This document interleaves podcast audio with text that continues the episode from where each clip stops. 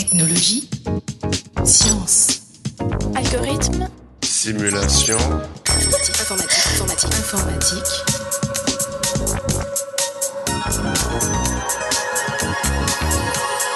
Tech- tech- Technologie. Chers auditeurs, bienvenue dans ce 70e épisode du podcast Interstice. L'infobésité nous guette chaque jour un peu plus, les données abondent partout, à tout moment. Comment faire le tri dans cette masse d'informations? Quel crédit accorder à une information? Des chercheurs ont décidé de se pencher sur la question du fact-checking, qui, comme son nom l'indique, désigne la vérification des faits, parfois en temps réel. Pour en discuter, nous recevons Xavier Tanier, maître de conférence à l'Université Paris-Sud et chercheur au LIMSI, le laboratoire d'informatique pour la mécanique et les sciences de l'ingénieur. Xavier Tanier, bonjour. Bonjour. Vous êtes spécialisé dans ce qu'on appelle le traitement automatique des langues. Pouvez-vous nous expliquer en quoi cela consiste? Oui, alors le traitement automatique des langues, euh, c'est une discipline de l'intelligence artificielle euh, qui est, euh, on va dire, à mi-chemin entre l'informatique et la linguistique. Et euh, son but, c'est d'analyser, de comprendre, entre guillemets, le langage humain. Et dans notre cas, euh, le cas dont on va parler, le, le texte, en fait.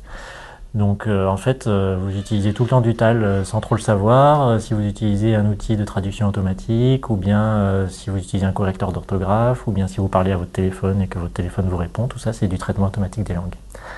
Euh, ou bien votre moteur de recherche par exemple. Dans mon laboratoire au LIMSI, on travaille sur trois modalités du langage. Donc c'est une particularité d'avoir un champ d'application assez vaste. La parole, le texte et la langue des signes. Euh, et dans mon équipe, on s'intéresse en particulier à la langue des signes et au texte, notamment avec des travaux sur l'extraction d'informations. Mais qu'entendez-vous par extraction d'informations? L'extraction d'informations, c'est euh, quelque chose qui consiste à analyser les textes en langage naturel, donc on travaille sur du, sur du texte. Euh, mais c'est la langue naturelle, c'est la langue, le français, l'anglais, par opposition à des langages artificiels informatiques. Et donc on essaye d'en extraire de la connaissance. Par exemple, on peut le voir comme une tâche qui consiste à structurer des informations en partant d'un texte qui, lui, n'est pas structuré. Euh, on peut chercher quels sont les événements qui concernent une personne, ou alors euh, quelles sont les relations entre deux entités. Par exemple, euh, qui travaille où, ou bien quelle organisation a des liens avec quelle autre, ou bien quel gène dans le domaine médical est impliqué dans le développement de quelle maladie, par exemple. Vous êtes justement en train de développer un outil capable de répondre à la problématique du fact-checking. Cette pratique essentiellement journalistique reste encore assez artisanale et vous entendez l'automatiser dans le cadre du projet Content Check. Quels sont les détails de ce projet? Alors, l'objectif, c'est pas de prendre la place du journaliste euh, et de faire l'opération de fact-checking à sa place. De toute façon, on a besoin du journaliste dans la boucle, on a besoin de son esprit critique, on a besoin de son esprit d'analyse. Le but, c'est de- d'aider le journaliste à apporter des éléments de contexte, à chercher des sources qui lui seraient nécessaires, ou bien si on analyse une déclaration, par exemple, d'un homme politique, de chercher des déclarations euh, antérieures pour voir un petit peu s'il y a des contradictions, ou bien aussi à trouver des euh, chiffres qui seraient pertinents. Par exemple, aller chercher, si on parle du chômage, aller chercher les chiffres du chômage dans la base euh, de l'INSEE qui correspond, ou bien euh, des choses comme ça. Donc euh, le but, ça serait de- d'aider le journaliste à apporter en temps réel, ou en tout cas très rapidement, du contexte pertinent pour son opération de fact-checking. Alors, quels sont les enjeux du projet Content Check? Le- but, c'est d'être capable en fait de détecter, par exemple, une affirmation. Donc, euh, l'outil idéal euh, qu'on voudrait euh, proposer à un journaliste, ça serait un outil qui détecte des affirmations ou des faits qui sont susceptibles d'être vérifiés parce que incertains, et puis de fournir rapidement un contexte à cette affirmation, un chiffre pertinent, un débat politique, des affirmations contraires. Euh, ça pourrait être euh, du texte en provenance du web, ça pourrait être euh, d'anciens articles euh, du, Monde, puisqu'il s'agit d'un- d'une collaboration avec le Monde. Ça pourrait être des anciens graphiques, des chiffres produits par des institutions, voilà, de la matière pour donner au, au jugement du journaliste. En fait, c'est un corpus d'informations qui sera défini par le journaliste. Oui, voilà, alors dans la mesure du possible. euh, alors, euh, par exemple, on a euh, des tweets de personnalités, ou bien des blogs, ou des déclarations dans la presse, ou des discours. Tout ce qui est automatiquement analysable sera pertinent. Mais par exemple, on ne va pas remplacer le journaliste quand il s'agit de vérifier un fait en décrochant son téléphone et en appelant un expert qui va vous donner une information pertinente. Ça, évidemment, c'est pas Oui, quelque oui. chose. Donc concrètement, comment fonctionne cet outil Alors, euh, c'est un outil qui n'existe pas à l'heure actuelle, hein, qui est développé dans le cadre d'un projet euh, qui est euh, financé par l'Agence nationale pour la recherche et puis en, partie également par euh, l'entreprise Google. Et euh, les partenaires de ce projet, donc il y a l'INRIA Saclay, notamment Ioana Manolescu, il y a le LIMSI dont je fais partie, il y a l'Université de Rennes 1, il y a l'INSA de Lyon, et donc il y a l'équipe des décodeurs du journal Le Monde, qui seront le, les utilisateurs et les, experts du domaine. Donc un des buts de cet outil, ça va être d'être capable de collecter des données qui sont vraiment très variées et en très grand nombre et d'agréger les informations pertinentes. Et quelles sont les méthodes que vous utilisez? Pour analyser le texte, les méthodes, euh, elles sont essentiellement euh, statistiques en traitement automatique des langues. C'est-à-dire que, en fait, euh, là où la quantité d'informations, elle est plutôt un problème pour l'humain, on va dire, c'est plutôt un avantage pour la machine. La, la machine, à l'heure actuelle, on ne peut pas attendre d'elle que chaque phrase qu'elle analyse, elle la comprenne parfaitement et elle puisse apporter du contexte à chaque phrase. Ça, c'est quelque chose qu'elle n'est pas capable de faire. Une machine ne comprend pas le texte. Par contre, une machine peut faire croire à l'utilisateur humain qu'elle comprend le texte parce qu'elle a beaucoup de statistiques, elle a lu beaucoup de textes, elle a appris à découvrir les informations qu'on avait euh, envie qu'elle apprenne. Et donc c'est une opération essentiellement statistique. Et c'est comme ça qu'on arrive à, découvrir de, des connaissances. Par exemple, dans un autre, domaine, on peut analyser de la littérature scientifique, euh, par exemple sur des, euh, sur des gènes, et euh, on peut découvrir des choses que des humains n'avaient pas su découvrir parce que la quantité d'informations était trop importante. On peut arriver à, découvrir automatiquement en lisant la littérature scientifique que tel gène interagit avec tel autre, ou bien il peut être appliqué à tel traitement de maladie. Alors l'information était là, mais c'est trop à analyser pour l'humain et la, la, machine en est capable. Quelles sont les difficultés auxquelles vous êtes confronté dans le cadre de ce projet? Il y a plusieurs difficultés euh, dans ce projet qui va, qui va durer plusieurs années, euh, mais une des difficultés, ça tient à la diversité et à la quantité surtout de, sources.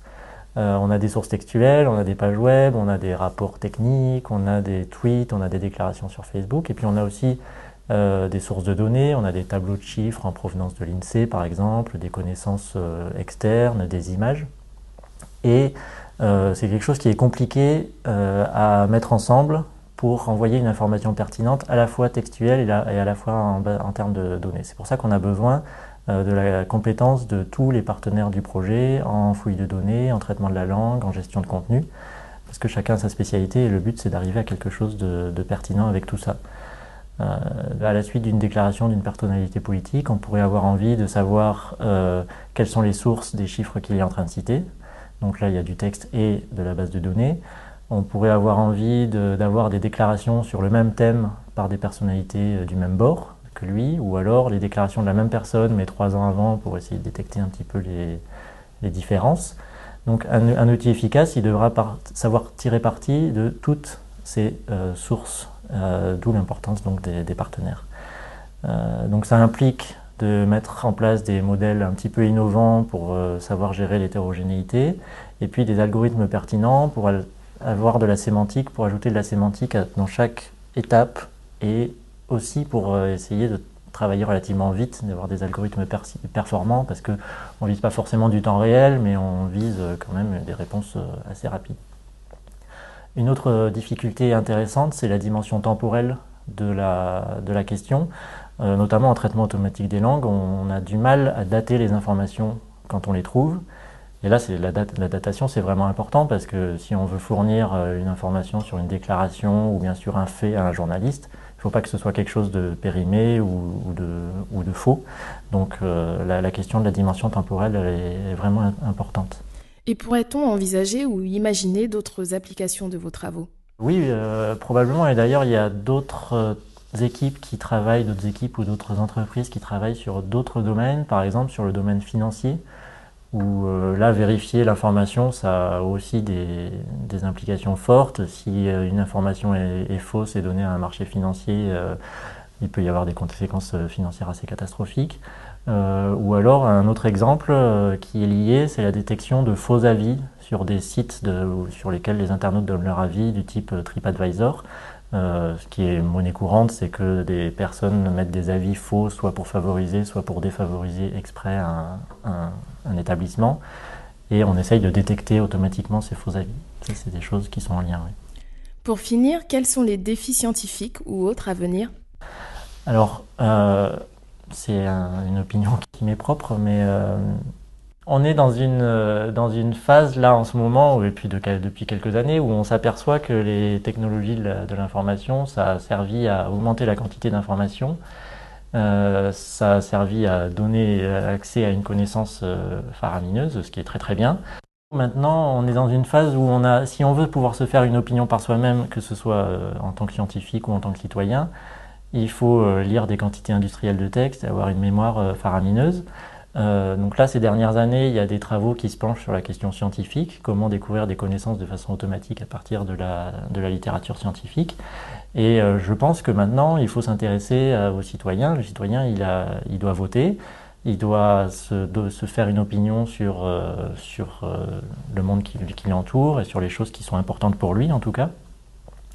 Et il n'a il a pas les moyens en fait. Il y a trop d'informations, il a besoin d'un bagage technique, parfois juridique, euh, qu'il n'a pas forcément. on a des élus qui sont censés faire le travail d'éclaircissement nécessaire euh, au final, la réalité, c'est plutôt qu'on embrouille encore plus le citoyen avec une, euh, couche de communication, une couche d'idéologie, une couche d'éléments de, langage, euh, une couche d'opinion partisane. Et donc on a, on a besoin d'outils pour permettre à aux citoyens de se faire sa propre idée sur un thème qui l'intéresse, de dégager un petit peu le bon grain de livret et puis d'avoir une agrégation d'informations pertinentes avec de la visualisation d'informations et quelque chose qui lui permette de se faire une opinion lui-même. Très bien. J'espère que notre projet et puis la, recherche dans le domaine de façon générale euh, va contribuer à ça. Xavier Tanier, merci d'avoir accepté cet entretien. Chers auditeurs, à la prochaine et n'oubliez pas les sciences du numérique sur Interstice.